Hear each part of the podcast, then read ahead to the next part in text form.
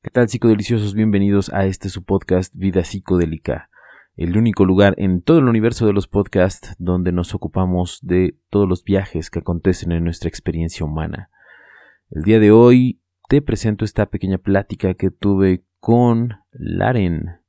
Laren, por si no la conoces, es una ilustradora artista gráfica con base en Ciudad de México. Ella es la autora de estos gatitos todos tiernos que están en diferentes ambientes de la Ciudad de México, que ahora es conocido como el Michiverso. Entonces platicamos con ella acerca de su producción, acerca de su carrera, acerca de estos gatitos y del futuro que le depara al Michiverso. Quédate con nosotros y vamos directo a la plática con Laren. Laren, ¿cómo te está tratando la viralidad de tu contenido? Uy, me está tratando con mucho amor. Creo que esa es la palabra que lo define. Eh, desde que mis ilustraciones se hicieron virales, me está llegando mucha gente muy amable con propuestas muy, muy chidas. Eh, algunas son como muy interesantes a nivel profesional y otras son como muy, ah, digamos, satisfactorias en, en, un nivel como ah, más como espiritual, porque se están dando varios proyectos de ayudar a gatitos y eso me encanta. Ok, ahora, mm, ¿quién es lo que muchos artistas pasan su vida añorando? Que es que, vaya, miles de personas ubiquen tu trabajo. Eso como artista, eh, ¿qué te hace sentir? Ah, me hace sentir, ah, digamos que la carrera del artista, justamente como lo mencionas, es muy complicada porque no solo tienes que ser bueno o ser fiel a ti mismo en cuanto a lo que quieres expresar y transmitir en tus obras, porque muchas veces no importa qué tan bueno seas, no, hay veces que no llegas como al público, ¿no? Y creo que muchos hemos estado o hemos pasado por eso.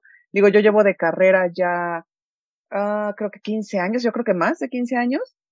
Y aunque sí, o sea, sí tenía cierto reconocimiento, ahorita eh, el hecho de que las ilustraciones se hayan hecho virales me facilita muchísimo el, el hecho de, de expresar como con más confianza lo, lo que hago y de algún modo es hasta decidir mi contenido, ¿no? Muchas veces ah, era como, voy a ilustrar algo porque tengo que sacar esta chamba o porque tengo que, este, no sé, tenía alguna idea así súper padre, pero la tenía que posponer por lo mismo de que pues hay otras obligaciones, otras prioridades.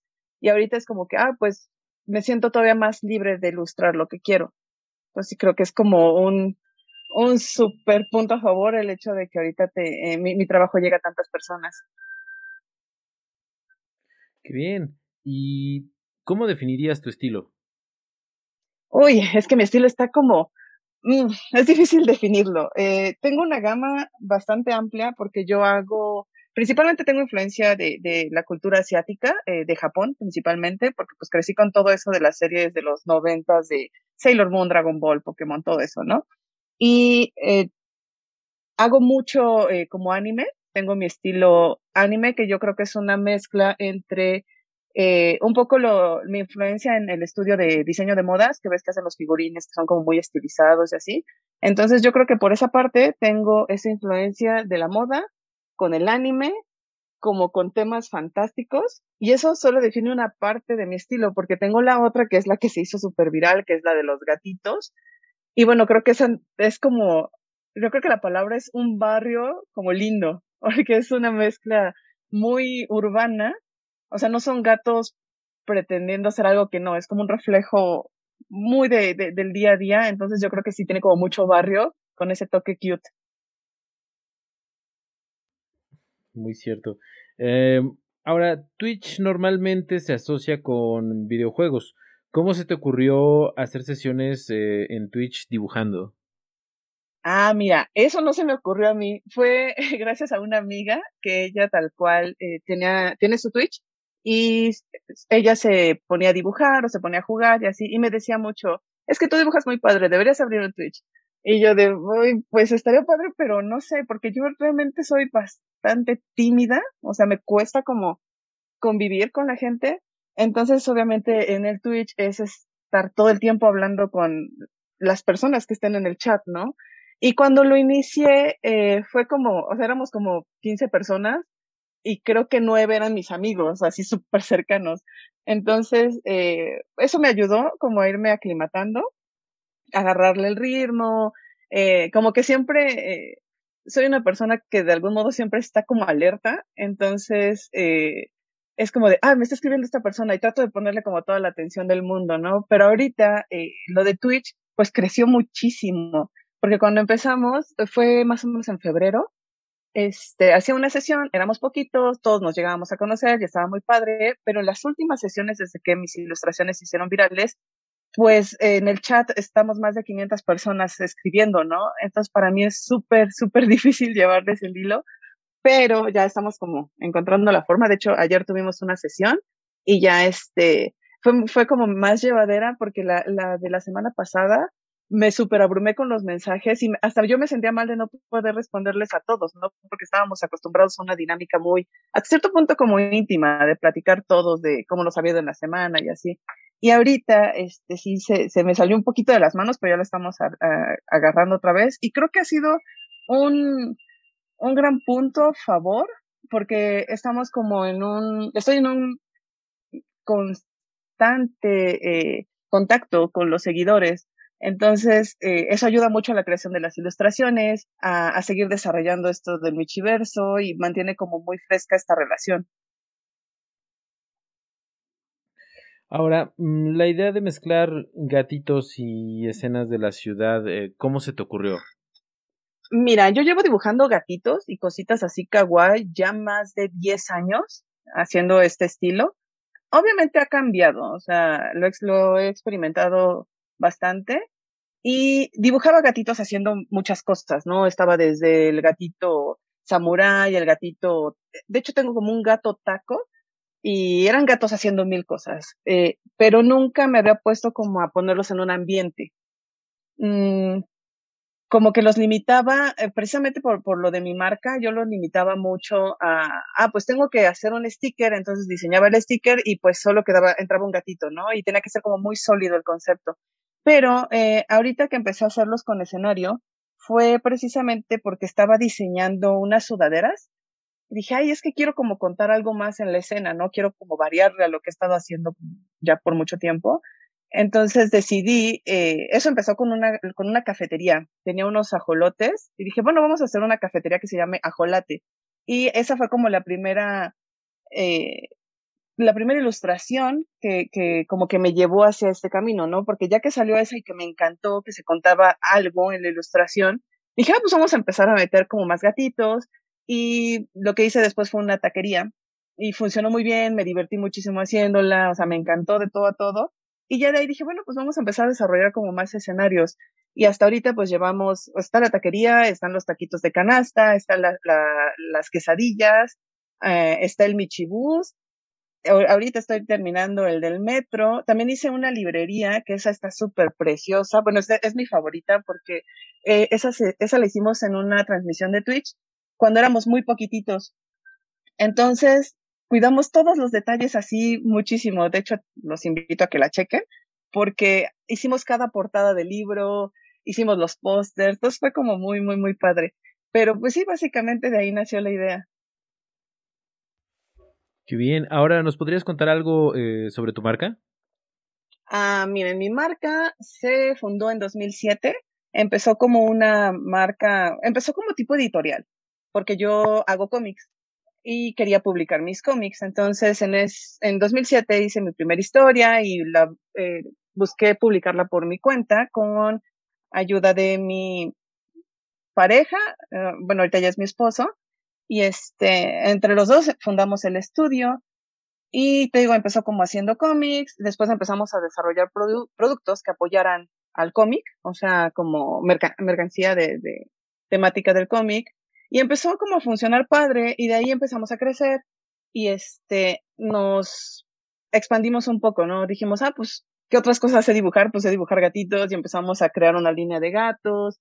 Y pues ahorita, actualmente la, la marca ya, bueno, tenemos una tienda física, tenemos tienda en línea, tenemos tienda en Mercado Libre y ahorita contamos con muchísimos diseños. O sea, al principio te digo que eran cómics, eh, pósters y playeras y ahorita tenemos diseño de ropa tal cual de sudaderas, tenemos llaveros, mochilas, libretas, peluches, o sea, muchísimas cosas. Ha, tenido como una expansión bastante grande lo que es la marca. Qué bueno. Y dime, mm, ¿qué historias cuentas en tus cómics? Ah, las historias de los cómics generalmente son trágicas. A mí me gusta mucho el drama, entonces eh, todas tienen algún tipo de tragedia y tienen mucho que ver con la muerte. Es un poco, es un poco mm, contrario a lo de los gatitos, ¿no? O sea, los gatitos llevan toda mi parte súper dulce y divertida de algún modo. Y mis cómics llevan como toda, más como mi parte dramática, que, que tiene tristeza, que tiene dolor. Es como muy, muy, muy contrario. Y por ejemplo, eh, de las historias que hemos contado, eh, tenemos, bueno, han sido varias, pero la principal con la que inicié fue Drem, y esa es una historia de una chica con problemas psicológicos que recibe como una noticia que no puede procesar bien su mente y le crea realidades alternas. Entonces esa fue como mi primera historia y pues sí es un, un dramón. Eh, después hice otra que fue como muy cortita. Esa la, después de Drem, todos los proyectos, los demás proyectos los hice en conjunto con mi esposo, con Mauricio Sánchez.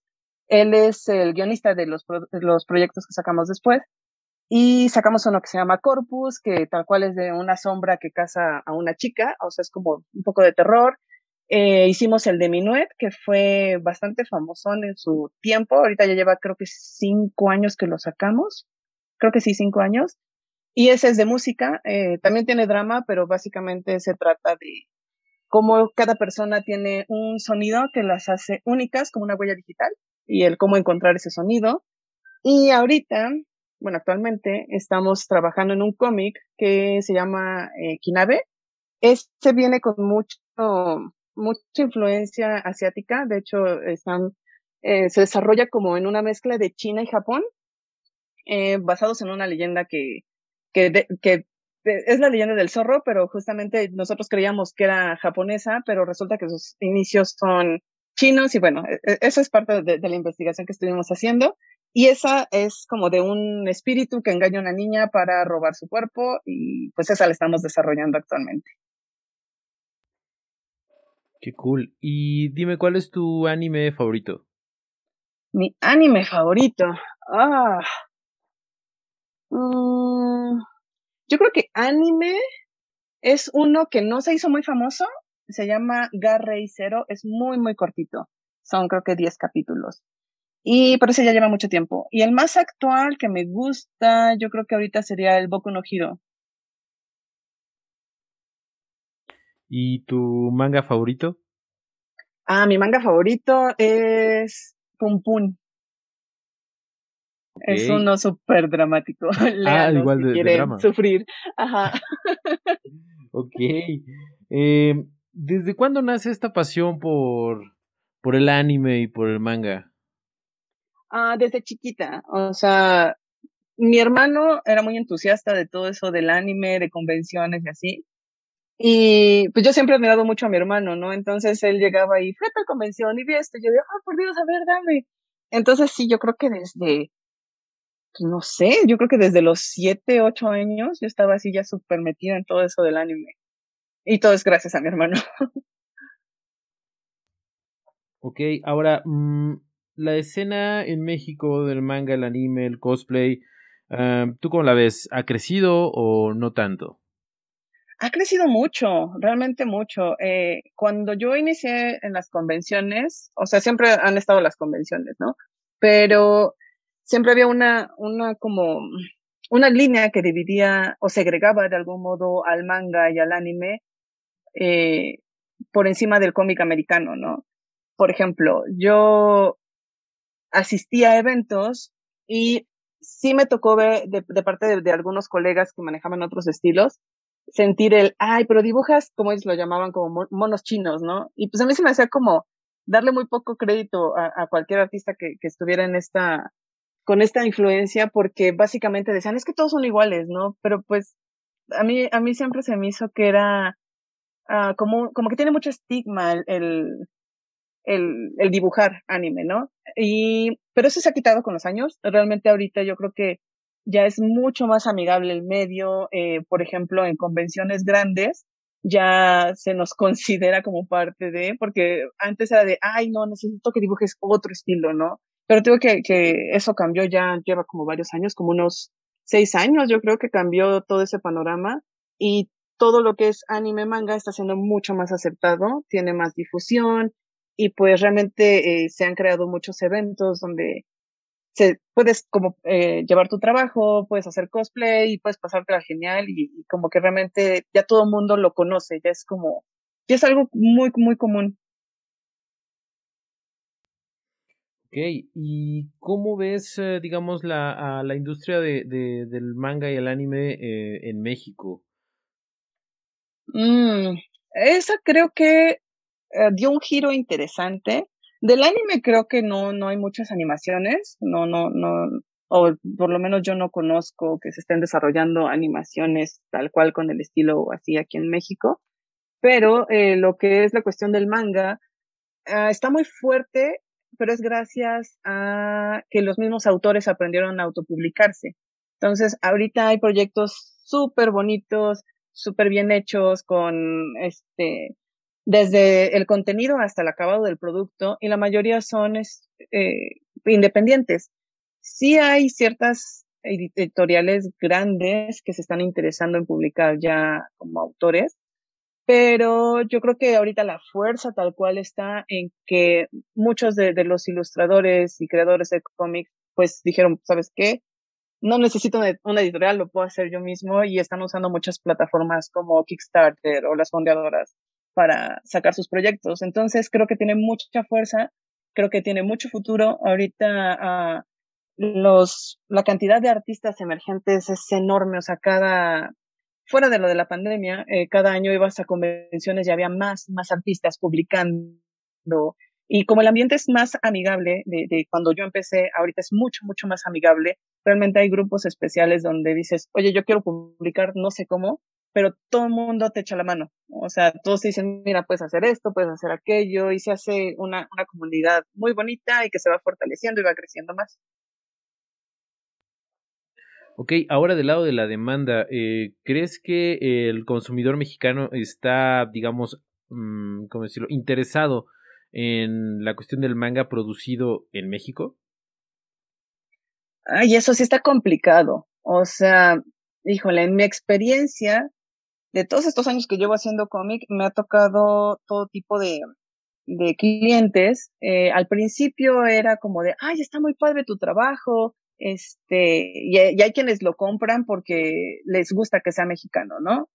Hay otros que dicen, ay, está padre este manga, lo agarran, y cuando ven que se hace en, México, en México lo, lo tiran, o sea, dicen, no lo quiero, porque tienen un estigma de que en México las cosas no se hacen bien, o que los proyectos no se terminan, o no sé.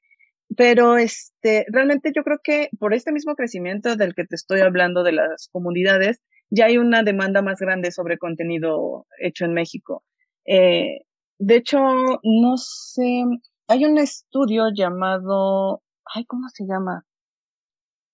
Ay, se me fue por completo el nombre, pero hasta sacaron una aplicación que es para publicar a, todos los todos los cómics que ellos encontraron de, autores mexicanos y está como muy muy muy chido porque entran tienen un catálogo eh, los puedes leer gratis y creo que se paga con publicidad y una cosa así entonces yo creo que más bien la gente se está uh, está cambiando ese concepto de que pues, de México las cosas están mal hechas cosa que es un concepto súper erróneo pero que se se sigue eh, como expandiendo esa idea, ¿no? Sigue persistiendo en algunos sectores. Y no solo me, refiero a lo que es el arte y la creación de cómics, ¿no? Realmente creo que aplica a muchas cosas esa creencia de que ah, es mexicano, es chafa. Pero realmente creo que eh, yo te puedo decir que hay más gente interesada actualmente en leer contenido mexicano y en apoyar a artistas mexicanos, como que no sé si sea por las redes sociales, no lo sé, pero de cuando yo empecé ahorita realmente sí hay una diferencia enorme. Ah, ya me acordé el nombre de la aplicación, es Central Fiction. Si es que se me olvidó por completo ese estudio. Ok, ¿y cómo crees que el NFT vaya a impactar a la industria? Ahí sí no, no sabría decirte, eh, porque por ejemplo, yo, a mí me piden mucho mis, mis archivos. Me dicen, es que pues véndeme el archivo digital y así. Y yo no estoy lista para dar ese paso. O sea, así te lo digo, yo no estoy lista para dar ese paso. Eh, creo que me falta como tal vez investigarle un poco más. No lo sé, eh, porque por ejemplo, ahorita que mis ilustraciones se, se hicieron virales, mucha gente me dice es que te quiero comprar el archivo y yo imprimirlo, ¿no? Pero he tenido como muy malas experiencias en cuanto a, o sea, el uso como que le pueden dar una ilustración. Y esta es como la parte que me asusta de dar un archivo. Yo jamás suelto mis archivos. Entonces sí, sí le saco un poquito a eso. Y la verdad es que no, no, no, no, no he entrado mucho en el tema y no conozco artistas que estén haciéndolo tal cual. No tengo colegas de los con los que haya hablado y me digan, ah, pues sí, yo estoy metido en esto. Mm, interesante. Uh, Ahora, ¿desde cuándo estás en la Friki, Plaza? En la Friki ya llevamos 10 años. Ya 10 años con la tienda. ¿Y em, ¿cómo, fue el recibimiento de la tienda hace 10 años?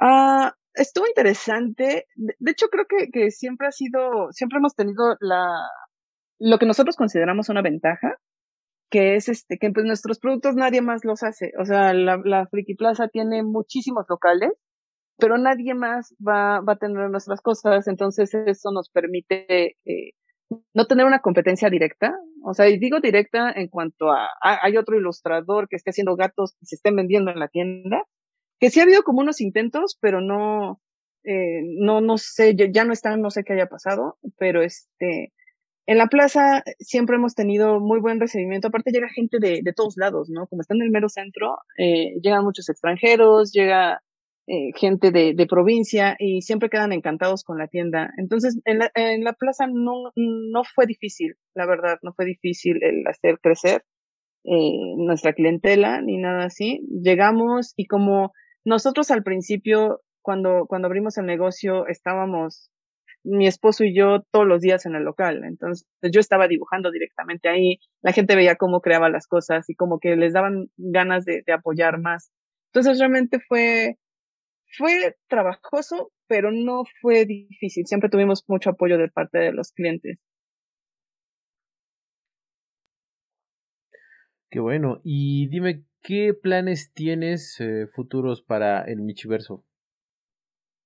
Ay, el Michiverso está en plena expansión y tenemos muchísimas cosas en puerta. Eh, tenemos un juego de mesa que, que ya, ya lo veníamos desarrollando, pero creo que ahorita este, teníamos como un poco ese miedo de, híjole, ¿cómo lo vamos a sacar? A lo mejor por Kickstarter, o sea, lo estábamos, estábamos como en ese show.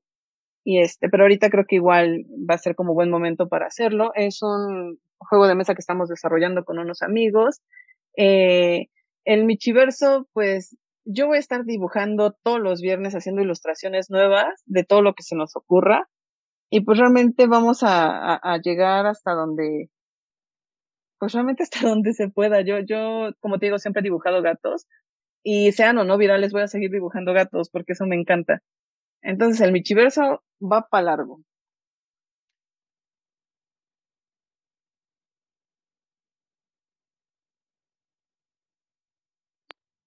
Bueno, bueno, ¿sí me escuchas? Ah, sí, creo que se cortó tantito. Sí, se cortó, pero ya, ya lo recuperamos. Ok. mayoría de nuestra audiencia va de los 16 más o menos a los 25. Em, ¿Qué consejo les podrías dar a aquellos que están como interesados en incursionar a la parte del dibujo ya como una como una profesión o como una opción de carrera? Ah, mi consejo principal que, le doy a toda la gente que se me acerca es hacer las cosas con pasión. O sea, nunca hagas algo porque tienes que hacerlo. O sea, si te gusta dibujar ciertas cosas, tú dibujas ciertas cosas eh, o, encuentra un lugar donde puedas dibujar lo que te gusta. Porque muchas veces, eh, como ilustradores, no tenemos tantas opciones, ¿no? Terminamos haciendo trabajos no sé, para X empresa o de publicidad y quizá no siempre es lo que, lo que nos gusta o lo que nos apasiona. Mucha gente nada más quiere dibujar y eso también está padre, ¿no? Tener un trabajo que te permita dibujar lo que sea, pues también está bastante chido. Pero sí, eh, es importante que hagas las cosas con pasión, eh, que seas súper, súper persistente, creo que eso sí es algo que tienes que hacer sí o sí. Eh, dibujar constantemente, practicar de una manera consciente, eh, no solo, porque muchos dicen es que entre más dibuje, mejor me va a salir, ¿no? Y no es eso, realmente creo que tienes que dibujar y practicar de forma consciente, o sea, si vas a, a, practicar así, no sé, es que no, no me salen las manos, ¿no? Tienes que checar eh, libros, checar este, referencias, todo eso, ¿no? No solo repetir tu misma, tu mismo dibujo una y otra vez, que es algo, es un error bastante común que veo en muchos dibujantes y que yo también llegué a, cometer, ¿no? El de, ah, tengo que dibujar todos los días y dibujaba dibujaba dibujaba, pero seguía cometiendo los mismos errores. Más bien repetía y reforzaba ese error. Pero es, después este, me puse más como a checar tutoriales, a tomar cursos y ahí aprendí muchas cosas, ¿no? Entonces creo que es importante eh, realmente estar actualizado con las herramientas que ahorita tenemos a la mano. Hay muchísimas que nos ayudan a que nuestro trabajo sea más rápido no, no diría más fácil, pero sí más rápido. Entonces eso este, nos va a ayudar muchísimo.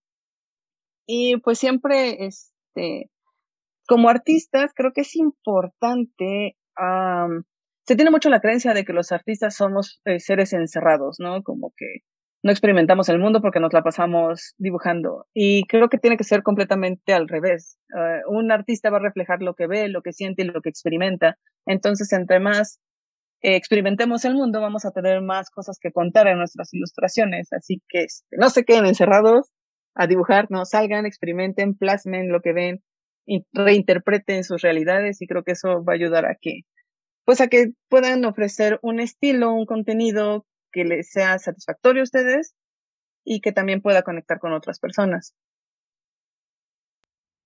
Ok, tocaste un tema bien interesante. Eh, acerca de, bueno, ir mejorando eh, día con día. ¿Cómo podríamos decir que es tu, tu rutina de, de dibujo, vaya? Mm, mira, yo cuando hago una ilustración, eh, de hecho creo que se puede notar en estas últimas, trato de ir haciéndolo como un poco más compleja cada vez, como perdiendo el miedo a agregar cosas, ¿no? O sea, al principio yo hacía, no sé, un gatito y como que lo veía lo suficientemente lindo, decía, pues ya está, ¿no? Ahí lo dejo. Ahorita mi, mi método es completamente diferente. Ahorita es de, ¿sabes qué? Voy a rayar y voy a borrar y voy a volver a rayar porque siempre puede estar mejor, ¿no? Y como que me empiezo a obsesionar un poco con eso. Y, por ejemplo, cuando empecé a hacer estas ilustraciones con escenarios, yo le tenía mucho miedo a la perspectiva porque es muy trabajosa. Es muy, muy trabajoso y es muy fácil que, que algo salga mal. Entonces yo evitaba un poco eso de, la perspectiva, aunque ya había tomado cursos, aunque tenía el conocimiento, sí era como de, híjole, ¿qué tal si estos gatitos bonitos los arruino con la perspectiva, no? Pero eh, cuando empecé a experimentar con eso, dije, bueno, vamos a empezar con cosas que puedo manejar, eh, que fue cuando hice la, cafetería. Y conforme iba avanzando con esa cafetería, dije, bueno, pues es que no está tan difícil irle agregando cosas, ¿no? Y voy aprendiendo y cada vez que hago esto aprendo más. Y, por ejemplo, un reto que fue para mí enorme eh, fue hacer, cuando hice el, el, de tacos de canasta, hacer la bicicleta, que entrara en perspectiva y que se viera realmente como en el entorno. A mí me costó mucho y fue, fueron varios intentos. Y esto era algo que yo no había hecho antes. O sea, había hecho este, perspectivas sencillas, pero no había puesto vehículos, o sea, no pasaban de ser algunos muebles, cosas así, pero ya meter como ese vehículo que no es tan geométrico, ¿no? Que no entra tan fácil en las líneas de, lo isométrico, eh, sí me costó, pero fue, ya, ya que lo, lo, hice, aprendí un montón y en la siguiente ilustración ya me pude echar el triciclo de los elotes, ¿no? Ya fue como de, ah, órale, ahora ya sé que si le muevo aquí, le muevo acá, llego más fácil a, a mi objetivo, ¿no? Y con estas ilustraciones hago muchos bocetos previos, o sea, aunque todo es digital, por lo menos de las últimas, todo, todo es digital, sí hago como unos mini esquemas chiquititos para tener la composición. Y ya teniendo la composición, ahí sí ya he hecho a volar todo, ya paso el archivo a, la compu y digo, vamos a darle con todo. Pero sí, este, mi rutina de dibujo básicamente es así. Eh, mm, lo que sí practico, trato de practicar muy constante son las técnicas tradicionales porque estas como es mucho de, ah, cuánto tiempo tarda en secar el material, bla, bla, bla, bla, bla, esas sí requieren una práctica constante, por lo menos en mi caso, porque hay veces que digo, híjole, como que ya no me quedó tan padre, ¿no? Pero eh, eso me pasa mucho en, en, lo tradicional y trato de practicarlo todos los días para dominar como más la, la, técnica. Por eso estamos hablando más como de técnica de color. Y en cuanto a trazos, eh, siempre, yo siempre ando con una libreta de dibujo, así sí o sí, por si se me atraviesa una idea, por si tengo un ratito libre y hago algún boceto. Pero principalmente lo que boceto son como, no, no son trabajos terminados, son como ideas, puras ideas y eso ayuda bastante a, al desarrollo final de las ilustraciones que ya termino haciendo, ya sea en Twitch o, o nada más subiéndolas así. Uh, bien, Laren, te agradezco muchísimo por el tiempo. De verdad, muchísimas gracias. Eh, te deseo de verdad mucho éxito con esto del Michiverso. La verdad es que es algo fresco de ver en la escena mexicana. Mm, como que no. Sí fue algo refrescante, vaya a ver esto en redes. Eh, y bueno, algo que creas que se ha quedado así como, eh, digamos, a la mitad o alguna idea que quiera redondear o algunas palabras finales. creo que es importante decir que el Michiverso es lo que es, eh, porque yo no, porque no está bajo de una sola persona. O sea, es algo que quiero recalcar bastante, aunque yo los hago, yo, yo, yo estoy atrás del trazo y como de la idea general, eh, cada ilustración va tomando forma de la mano de, de, muchas personas, de todos los que estamos eh, durante la, la, transmisión de Twitch. Entonces, es una idea que, que cada que alguien dice, ¿sabes qué? A mí me encantaría ver esto, o que nos comparte una experiencia, ¿no? Por ejemplo, cuando estamos haciendo la, la cuando estaba haciendo la del Michibus, eh, todo el mundo me, me hablaba de cómo habían vivido varias cosas en el transporte público y así, y fue de esa manera que la ilustración, con cada experiencia íbamos agregando más cosas. Entonces la ilustración quedó mucho más rica, más disfrutable, porque creo que es un conjunto de, de la experiencia de muchas personas. Entonces sí, creo que es algo que debe quedar como bien claro, eh, que este es un, un trabajo en conjunto con la comunidad de Twitch. Ok, de bueno, vamos a dejar este, también tus, tus datos de contacto para, eh, bueno, por si alguna persona quiere unirse a esas este, reuniones de, de Twitch y pueda ver tu trabajo, vaya, de primera mano. Eh, te agradezco muchísimo, Laren, este, por, por el tiempo y pues nada, felicidades por, por todo este éxito. No, pues muchísimas gracias a ti por invitarme.